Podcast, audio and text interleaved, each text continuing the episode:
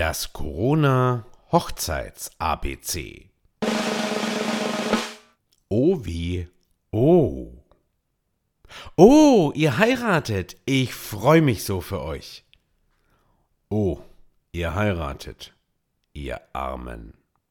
Zwischen diesen beiden Aussagen liegen 13 Monate Corona. Der Freudentaumel ob einer bevorstehenden Hochzeit ist längst vielen Fragezeichen gewichen.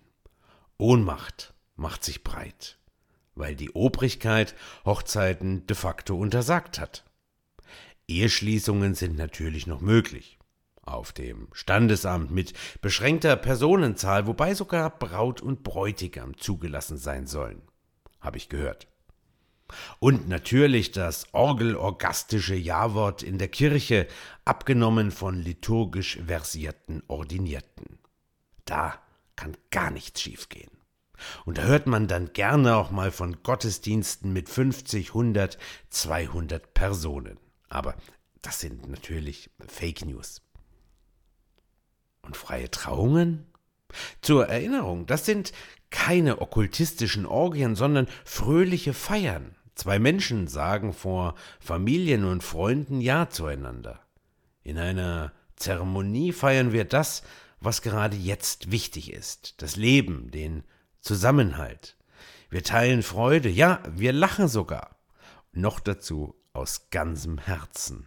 Aber es gibt auch besinnliche Momente, in denen wir mitunter über Tiefschläge reden, was Partnerschaft ausmacht, was es heißt, für den anderen da zu sein.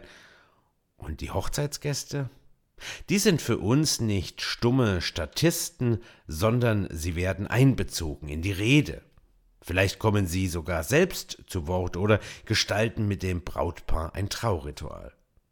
Als ich das erste Mal eine freie Trauung bei Freunden erlebte, war ich verblüfft von dieser Herzlichkeit, von diesem Charme, von dieser Nähe zwischen Trauredner, Braut und Bräutigam.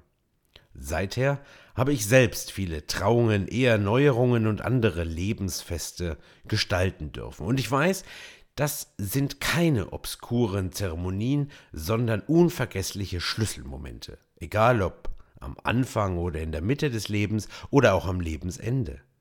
Es sind Feiern für Menschen, strahlende Begegnungen. Von O bis O, von Ostern bis Oktober. In der Prä-Corona-Ära war das nicht nur die Saison für die Sommerreifen auf dem Auto, sondern auch die Zeit der meisten Hochzeiten ein Stück Lebensfreude. Wie sehr bräuchten wir das gerade jetzt?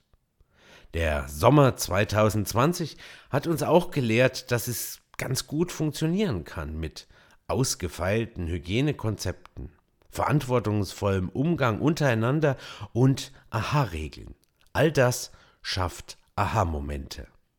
Ich warte schon auf die neuesten ominösen Hochzeitschecklisten mit einer To-Do-Zeile für Obergrenze prüfen oder Ordnungswidrigkeit, Obolus obligatorisch.